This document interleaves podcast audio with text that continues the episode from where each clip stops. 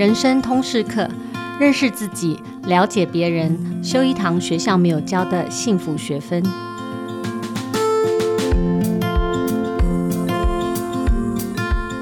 Hello，大家好，我是主持人琦瑜，也是亲子天下创办人和负责人。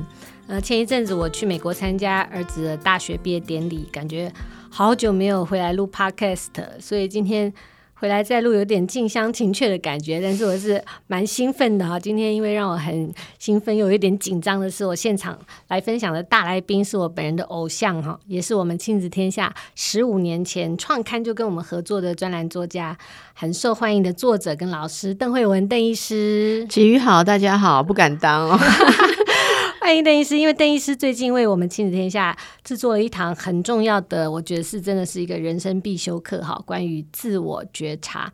坦白说，我光听到这四个字，我就马上想要下单，而且我觉得不是自己好需要而已，我就想说买一个给儿子、女儿、老公哈一起听，大家可以一起那个哈，希望他们觉察到我觉察到他们的问题，这样子就好像早年我就想到邓医师以前那个专栏一上网的时候啊，就一大堆太太要 take 先生那种感。感觉我我听到这个自我觉察这四个字的课程，我也觉得我想 tag 那些我想要让他们觉察到自己的问题。可是听听要想一想说，哎，其实到底自我觉察是是什么？哈，其实我后来想一想说，其实我也不太真的明了这个四个字，感觉很触动人心，可是也不真的明了它到底定义是什么。真正自我觉察这个 term 到底在谈的事情，跟我们呃过去谈自我认识啦、自我反省啦，到底有什么差别？所以我想今天开宗明义。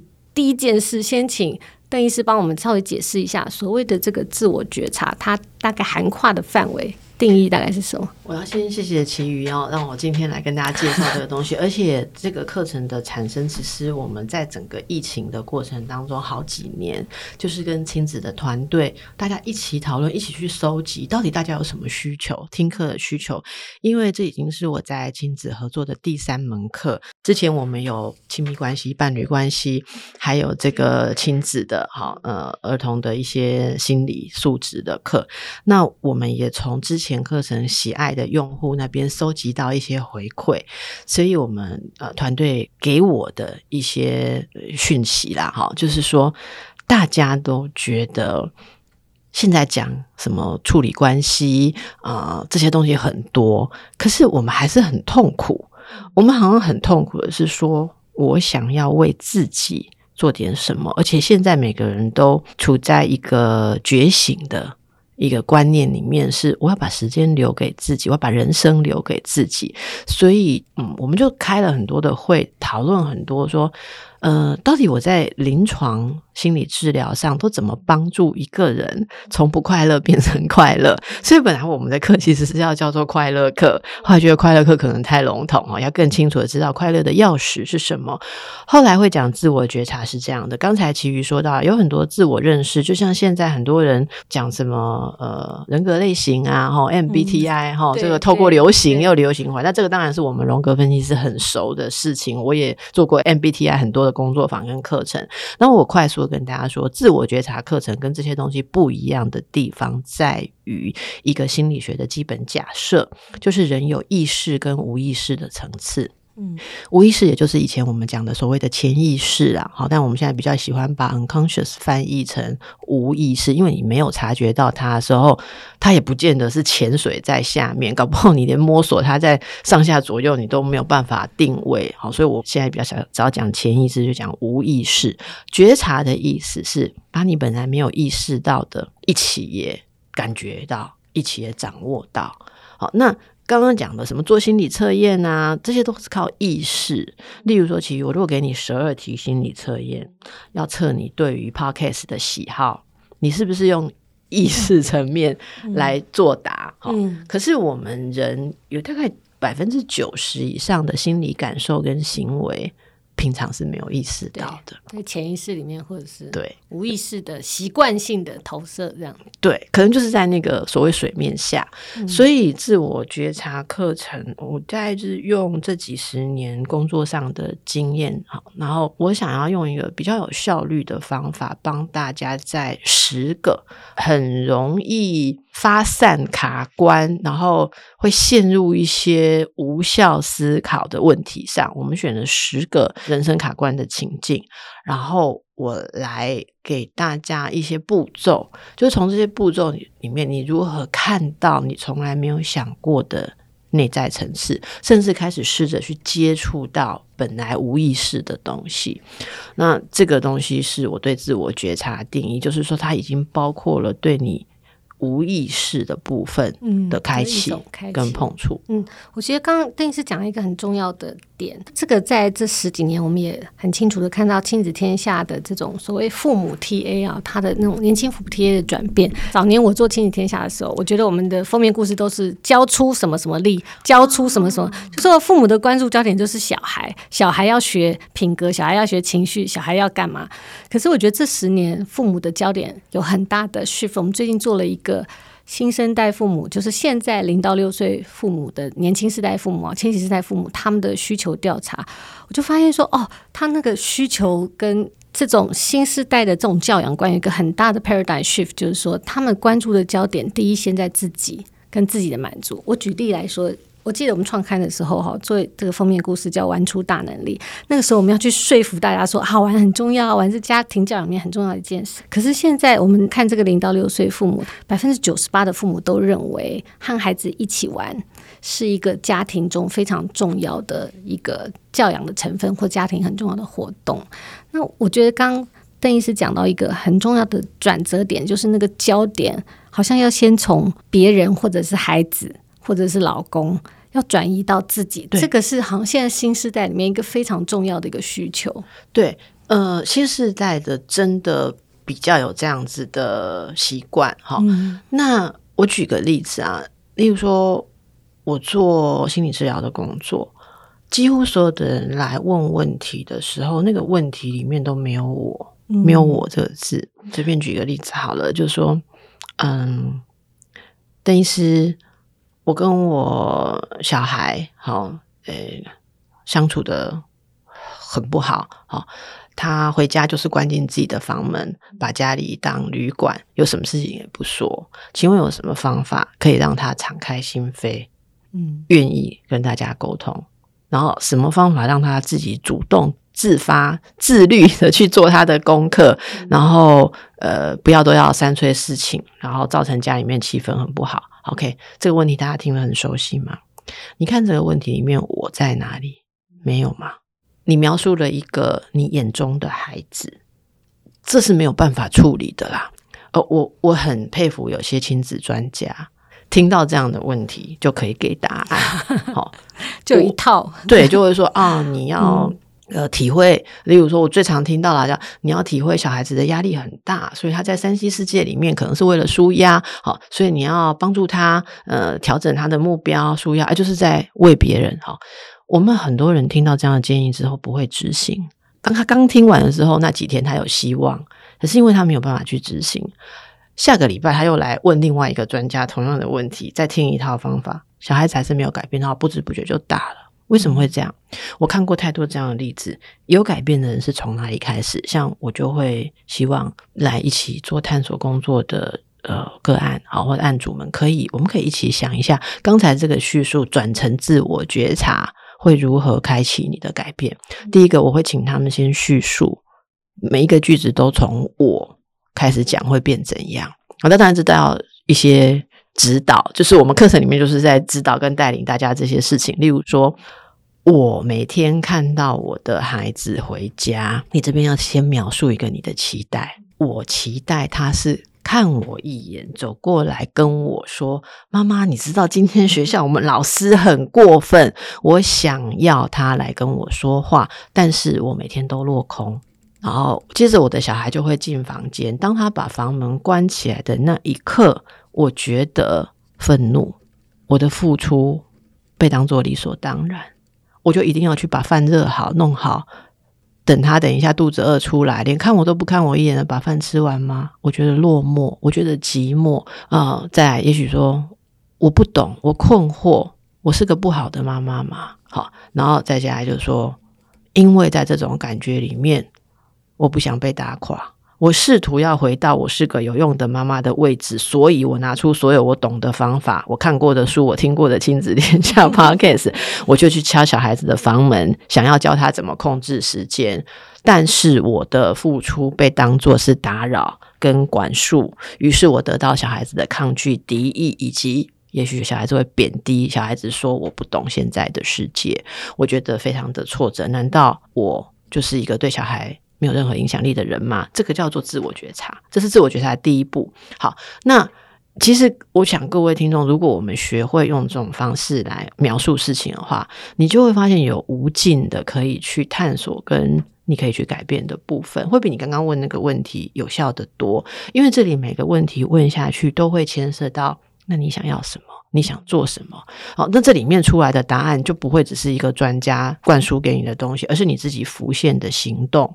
动力，例如说，刚才这个叙述里面，我想我们会聚焦在一件事，是这个妈妈有一个需求，是跟小孩亲近，这是她最重要的一件事，所以她所有的行动目标应该指向如何先恢复小孩跟她亲近，绝对不会是管理他三 C 的使用时间，那这就会清楚，或者是她需要求援，那她想要的资源来自哪里？也许来自她的丈夫、她的伴侣，也许呃来自于她自己的父母。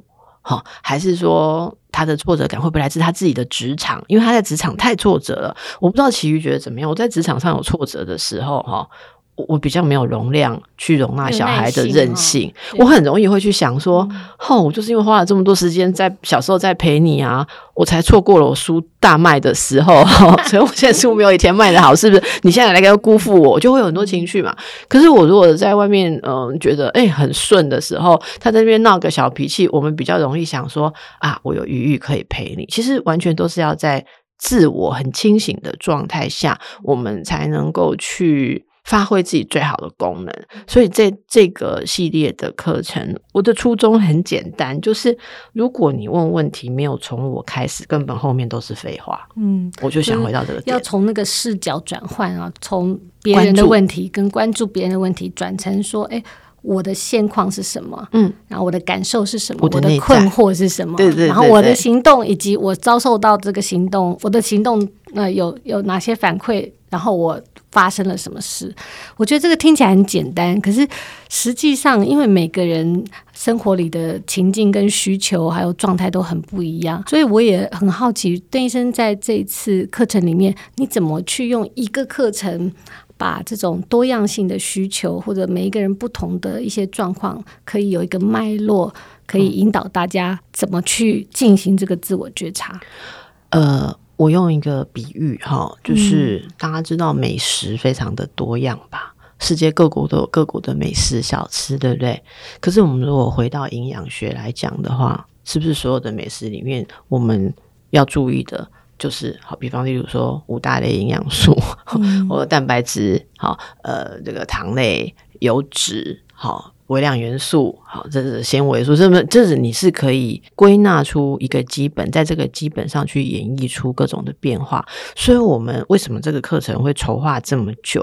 我们真的在无数的讨论，而且从不同领域的人的观点，我们里面有完全不懂心理学的同事嘛，哈、嗯，那也有同事的朋友。被被我们调查，被我们填掉，说你关心什么事情？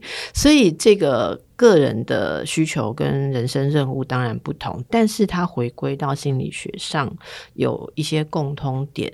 比方说，我们在觉察自我觉察的层次里面，四个步骤，第一个是观察自己的需求，需求就是一个就像食物里面都要蛋白质一样，就是你的需求会是心理学上认为驱动一切的基础点。你的需求没有被满足，你就会有负面的情绪。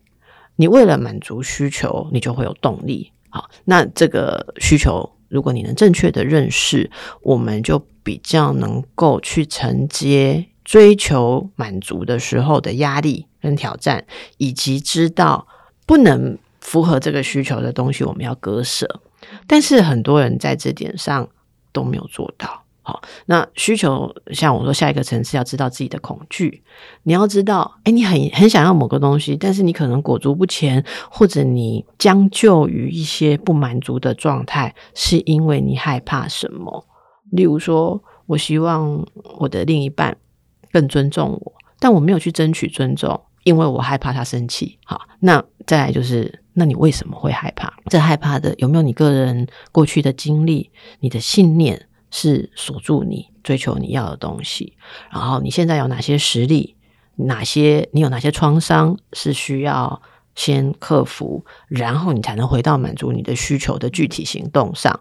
我们就在这样一个回圈上面举了十个人生情境的例子，来帮助大家去看。然后我刚刚说的就是让大家比较快速的可以去摸索。我会在每个情境里面应该觉察什么需求，觉察什么恐惧，然后呃问自己什么样的过去经验，我都会给大家一些类似像是引子。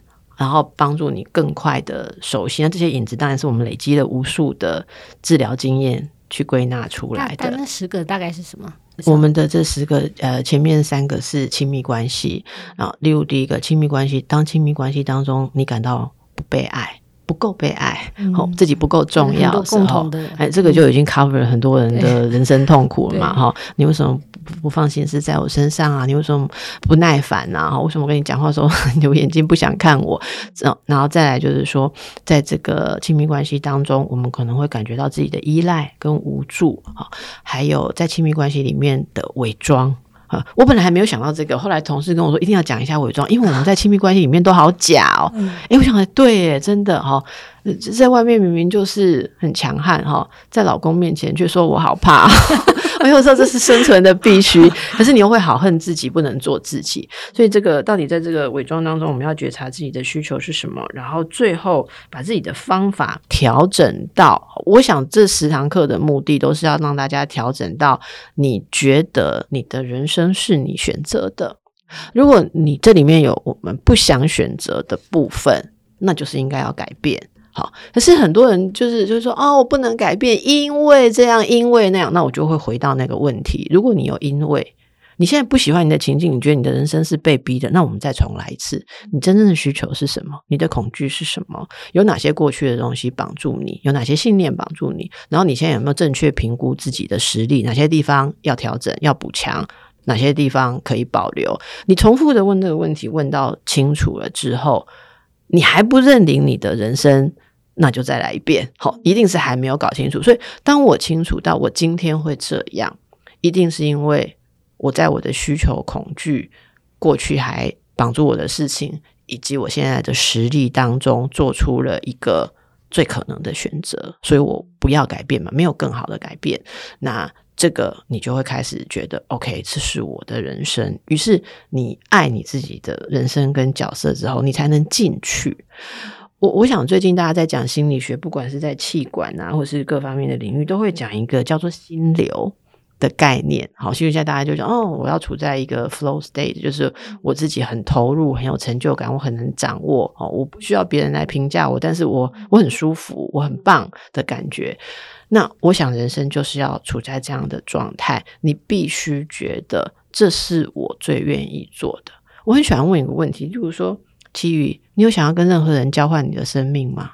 没有哎、欸，没有，对不对？好、嗯，我前一阵子啊，遇到一个场合，就我们都这个年纪的一些妈妈们聚会，哈，然后聚会的时候，我们就有一个感觉，哈，就说怎么那个年轻的小男生的那个。Waiter 哈，对我们这桌好冷淡。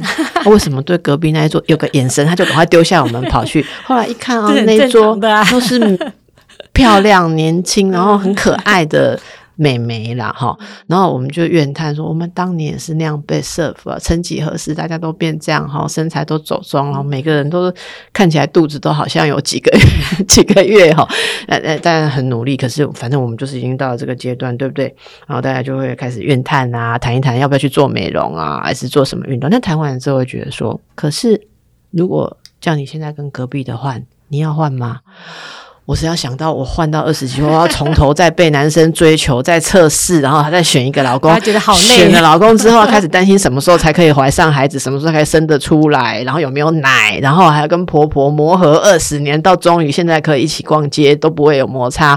我想了就累，我才不要跟人家换。再来一次，这个就是我已经认定我的人生了。嗯，这不是一个最满意的状态。我当然希望我看起来长得像二十几岁一样有活力，也充满了希望，大家都对我很亲切。嗯、但是。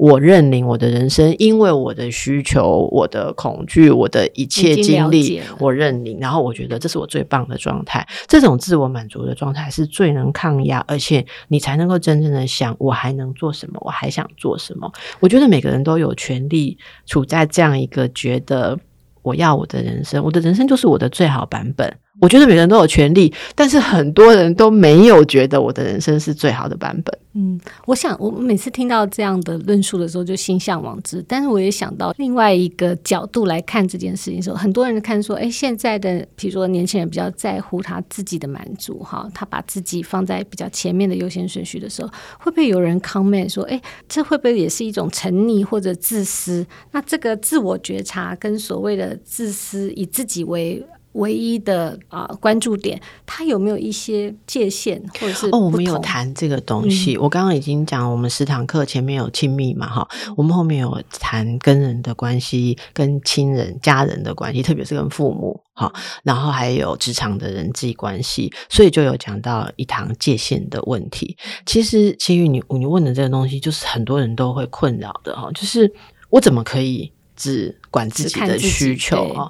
我在课程里面有跟大家详细的谈这个部分。你如果好好的去觉察自己的需求，那里面才不会只有你自己呢。你看哦，其实我们俩今天坐在这边，对不对？其实我们在录音之前有一些聊天啊，在聊天当中，我们各自都提到几次我们的孩子，我也听了好几次。嗯、比如说你刚去年哈孩子的的面临，然后我的孩子现在在干嘛，上什么课，我们就是很自然这样聊。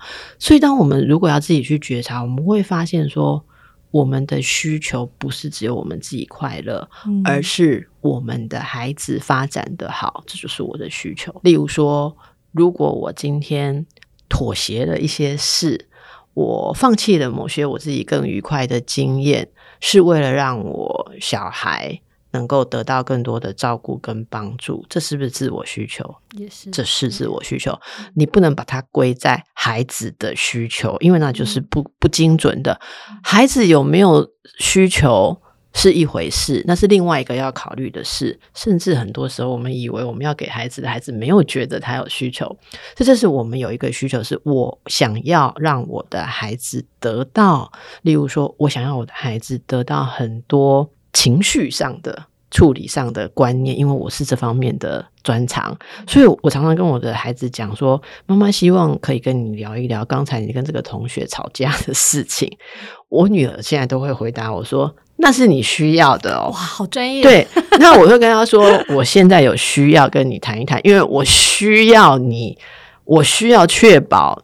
这些话进入你的脑袋，不然我会担心。然后他会说：“那等我书看完，我会给你二十分钟。”我说：“好，OK。”但是有些时候我会反过来告诉他：“你没有觉察，其实你也有这个需求，因为你每次都跟这个人吵架，所以呢，你要不要参考一下我的方法？然后，因为你没有想到你跟他的互动还有更好的方法，好，其实你有需求。”来一个更好的方法，那妈妈可以试着给你看看。所以我说，这种需求，如果我们可以这样去想，包括我在讲亲人的时候，我我举了一个例子，就是讲跟亲人的界限那一堂里面，我刚刚不是说我们去填调嘛，哈，结果就我们团队里面的同仁的朋友提供我们他希望课程里面听到的，他说他的妈妈常常。期待他这样，期待他那样，这是他人生唯一的压力跟痛苦。嗯、所以他说，如果要觉察我的需求，我的需求就是我妈妈不要理我。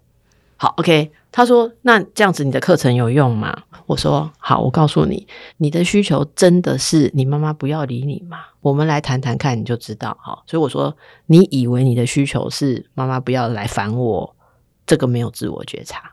我们好好来觉察。第一。你妈妈跟你实际的互动，当她每次挑剔你这个挑剔你那个的时候，你的感受是如何？先觉察感受。她说我难过。我说，请你举个例子。她说像我单身，我妈妈每次就要说，连个男人都抓不到，真没用。那我说 OK，那你的感受是？我的感受是他讲的莫名其妙啊，他抓到我爸又怎样？一辈子都在吵架啊。好，然后像我不想要找一个男人，我觉得他也有责任。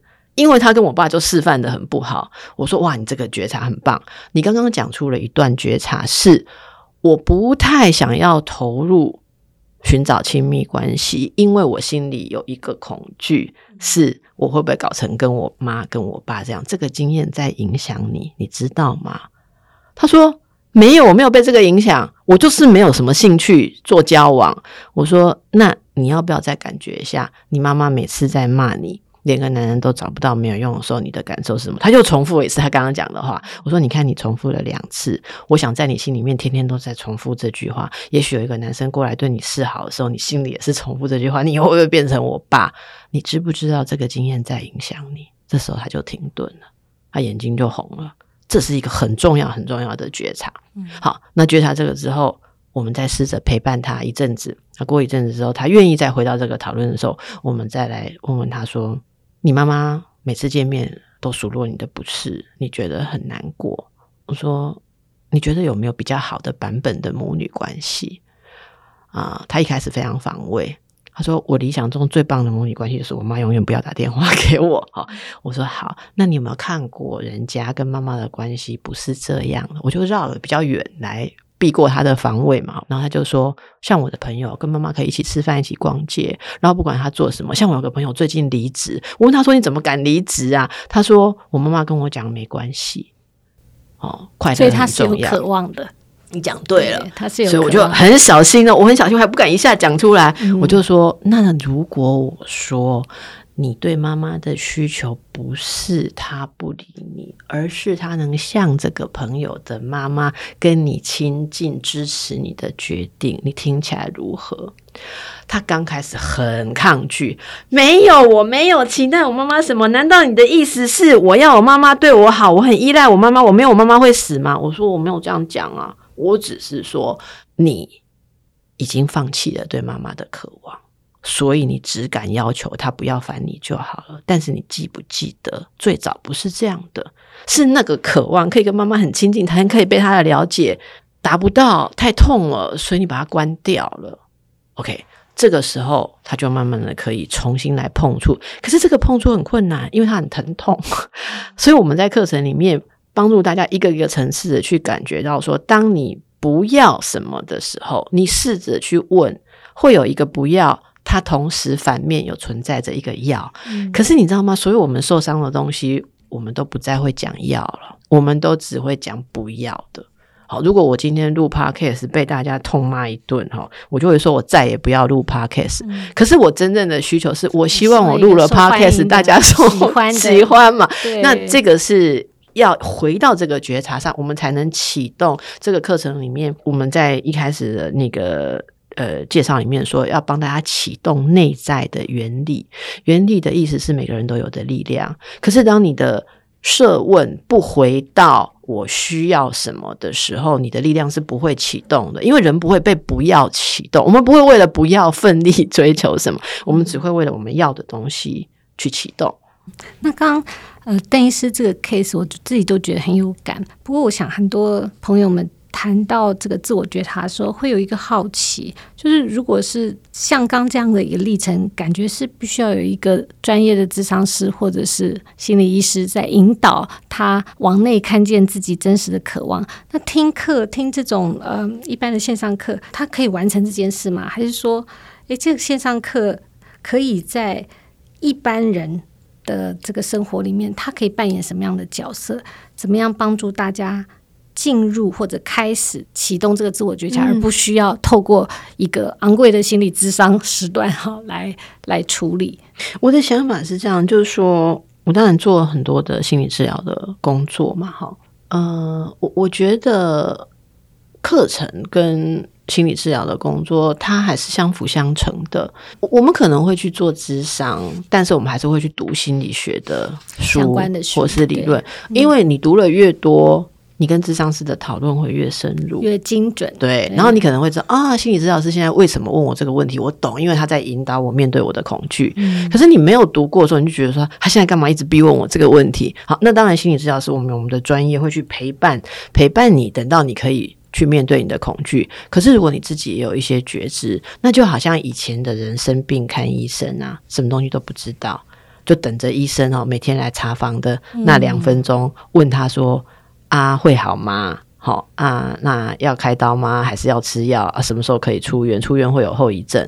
现在人不是这样吧？现在人会自己去找，先 Google 医学，对 医学资讯，对不对？嗯、甚至有专门提供特定疾病的呃课程啊，或什么，大家会去上。那难道这些就代表大家不需要医生吗？嗯、不是嘛？哈，可是你还是需要医生，可能呃陪伴你做诊断、做治疗。但是你自己也会想了解我的问题出在哪里，而且你可以更精准。如果大家去看医医生之前，可以先搜寻一下正确的知识，不要道听途说哈。然后你去。坐下来看诊的时候，你是不是可以很精确的描述你的问题相关的症状，帮助医生做出更正确的诊断？我基本上相信，大家如果呃使用过这个课程，然后有配合里面的练习，做过一段时间，如果你决定要进入一个深度的心理治疗，你去跟心理治疗师描述你的状况，一定会让心理治疗师更能够。快速的掌握或帮或帮助，就像刚刚呃邓医生一开始讲的，就是你第一个问题就会问对问题，就会从自己的需求，而不是 而不是一直想要改变别人。如果你去呃智商师用智商师的时间跟你的钱，最终你想要改变另外一个人，这是不可能的。对，你看从一开始来讲那个哈，就说什么哦，我的儿子怎样怎样那个问题哈，然后我引导你开始把问题变成我哈，嗯，大概前面要花五到十次吧。那你先把这个做好，你就省五到十次 的费用了哈。很务实，我这是开玩笑。不过我一定要为心理治疗师说一下，我们职业上面一个很珍贵的东西，嗯、就是我们在做的陪伴，有时候跟你知道什么事。情是相辅相成的哈。嗯、有些时候听到一个课程，我可能知道我的问题在哪里，可是我有了改变的念头，不见得我就自己可以做到改变的时候。那种经历啊，有很多可怕。我我举个例子好了，例如说课程里面有依赖嘛。假设大家听了课程之后，真的觉得我要开始面对我的依赖习性，好，因为依赖造成我很多的痛苦，我感觉无助，我很多东西都被别人决定，所以我要开始不依赖。可是呢，你本来是依赖的，你日常生活从今天开始不依赖。好，假设你本来工作一有压力，被老板骂，你第一个就是赖。假设赖你姐姐好了啦，好。好，你有一天觉得说，我不要再这样子依赖姐姐那么多，结果你今天又被老板骂，你就按捺不住，或者你要按捺住不要赖姐姐的时候，你要怎么办？你那天可能就累积啊，很痛苦，很痛苦，呼吸困难，全身不适。嘿，那你那天去找智商师，刚好那天你有排智商，智商问你怎样，就说哦，我今天很烦，我一直在忍，我就不要赖我姐姐，因为我想要克服对我姐姐的依赖。那智商师可能会陪你谈，就就会陪你谈，例如说。你干嘛最近突然那么积极的要戒依赖？他可能说，我就听了亲子天下的自我觉察课程。那智商师会跟你说，你为什么会想要逼自己那么快的达到？那你可能可以谈说，我被这个课程里面讲的什么东西打动。好，那智商师可以帮你谈谈看，说，诶，那你既然这么被打动，为什么还有阻力？我们来检视一下阻力在哪里啊？或者说，呃，他就跟你说，你对于改变的害怕。诶，有的人一一改变，角色一改变，关系会改变啊。有些人深处是害怕说，像你讲的很个人哦。我说我有看过，如果我不再依赖我的姐姐，其实我知道我姐姐会很空虚，再谈下去。这个就没办法在全部人听的课程里面谈，因为他很个人，那就要在个人治疗。例如我们在个人治疗里面可能听到，你知道吗？我姐姐没有结婚，嗯，她也没有小孩。其实虽然我每次啊赖她，她都一直骂我没用，长大了跟没长大一样，怎么还跟小学的时候在赖姐姐拉着姐姐的手一样？可是我知道她是高兴的。哦，那治疗师可能会发现说，所以你跟你姐姐之间有一个，你其实在偷偷照顾她这样的东西。可是为什么你开始不舒服了呢？他说我开始害怕了，因为好像有什么事情不跟姐姐分享都不行。我开始有点觉得姐姐好像生活在我的生活里面，像一个幽魂一样。例如我姐姐知道我们家去哪里玩，没有带她的时候。他好像不太高兴。可是我 maybe 我先生跟我小孩不是老是喜欢这一个阿姨在里面哦，这就很个人嘛。那我们在课程里面不可能像你刚刚讲 cover 到一百种状况，所以我要讲的是每个人都有用的一些基础的钥匙。那这个钥匙你自己去开了这个门，一层一层的门里面有什么？还有你的这个旅程，也许。你有兴趣还是找一个心理治疗师来陪伴？嗯，所以呃，个别的心理智商和这个课程，它能够服务的范围，可去解决的问题，其实不同层次。对，我会讲是相辅相成啊。我我很希望来找我做智商，个案可以先听听课程。对啊，对对对对对，就好像那个要去找医生的时候，最好希望你先看过微教单吧，你有一些基本知识，然后大家都可以很快的能够进入你真正想要解决的那个核心的医学或观察到的事项。是的。是的，每次遇到邓医师的时候，我都想附带那个哈，问一下自己的问题。我自己看到这个自我觉察的课程的时候，我自己有呃试图的观察，就是说我有一个困难，我不知道是不是也其他的人也会有。就像我，我最近想要在呃书写一些我自己的故事，我后来发现说，哎，去理解自己其实非常困难。看别人，或者从别人的故事里面去观察，说，哎，他他他发生的问题，他跟我之间产生的关系。然后我从他的故事里面怎么样映照出某一些我人生的片段？我觉得这个对我比较容易，可能因为我过去是记者的关系，那个视角对我来讲很容易。可是，一谈到那个视角回到自己这件事情，像刚刚呃邓医师讲的说，哦，回到那个主述的人，我的感受是什么？我的观察是什么？我觉得怎么样？我的期待怎么样的时候，我觉得有点困难。这个这个转化。说起来容易，可是我我不知道这样的困难，我不知道其他的是不是也有其他听众也会有这样的困难。那个视角转换，回到自己很长期的没有去观察自己真正的那种需要，要做这个连接，这个开始有点不容易啊，有点痛苦。嗯嗯嗯，那邓医师有没有什么建议？就是我们怎么样这个进入跟这个开始，这个自我觉察，从那个观察视角的转换，有没有一些好的方法？我觉得你刚刚说的这个是每个人都有的状态，而且我觉得这样状态是正常。呃，我我想起昨天我在讲一个课，也是讲自我觉察的时候，结束的时候，有一位听众他就走到台上来问我一个问题。他说：“我今天在课程里面讲到的有关母亲的祝福如何影响他未来的人际关系，他非常有感，可是他很。”惊讶，所以他一定下课要来找我。是，他都已经四十几岁，他从来没有这样想过。好，那这就是一个新的觉察嘛。哈，可是我后来一问，诶，他还是做助人工作的，他不是心理治疗师，但是他是做助人工作的。他说，我看别人的时候非常清楚，就像你讲的一模一样。诶，好，那他说，但是我讲了这个例子，他觉得全身好像被电到，因为他想到对。他从小如果表现得好的时候，他妈妈的眼光总是让他会感觉到是复杂的。一方面好像知道他表现得不错，可是一方面又带着一种你就是享尽了我的牺牲，你享受着我的牺牲，你才能够这么好，而我自己的人生多么的可怜跟悲苦，所以他常常会觉得自己每次有好的事情。好像就是对不起妈妈，所以他就觉得他会逃避，所以他开始会慢慢的不跟妈妈分享什么交男朋友啦，还是什么职场升迁的好事，因为他总觉得妈妈酸酸的，但是他也只觉得那就是不要去刺激妈妈。可是后来他就是说，他听完这几个小时的课，他突然觉得说。他突然理解到很多事情，他为什么有机会，为什么不去掌握，为什么不再冲到巅峰？他觉得他的人生实力还没有完全发挥出来，然后他突然意识到，他有意无意的在局限自己，不要太刺激他的母亲，然后他整个大 shock。嗯，好，这个事情并不容易觉察，所以他讲完之后，我说：“你讲的我很感动，因为上课已经讲很多，我我不我不要再给你什么指导，但是我给你一个回馈。我五岁的时候，父亲就离开我。”我一直到三十几岁当了精神科医师，而且还当到有一点点经历之后，我才明白缺席的父亲对我的个性造成什么影响。我以前都觉得没有爸爸没什么影响，因为我们全家都告诉我们，你们没有爸爸，可是你多了一个阿嬷在照顾啊，然后你妈妈是个女强人啊，她母兼父职啊，所有所有的东西你们都有得到，所以我跟我妹妹都这样一直相信到成人呐，我就跟这位。朋友说：“但是我们一定要认为我们没问题，我们才能长大。因为如果你从小就一直觉得惨了惨了，我没办法，惨了惨了，我妈没有祝福我，妈对我有复杂情节，你要怎么长大？我们都要先催眠自己，跟压抑自己，说。我没有问题嘛，哈，可是这也就是刚才琦瑜讲的，我们到了要觉醒的时候，当然是困难，因为我们盖住的东西真的都不是轻轻盖住，我们都上胶又粘好几层，结疤了，结疤。所以我每次要扒开一层觉察的时候，一开始都有点痛痛的。那我说我我琢磨了很久，这个十堂课循序渐进，从最容易思考的、最容易感觉的情境，到一个比较复杂，例如我最后讲到跟社会的框架，我们要不要做一个社会上期许的标准人物，还是你要有点点有自己的形象？你没有没有那么乖巧或什么，这也是很个人的选择。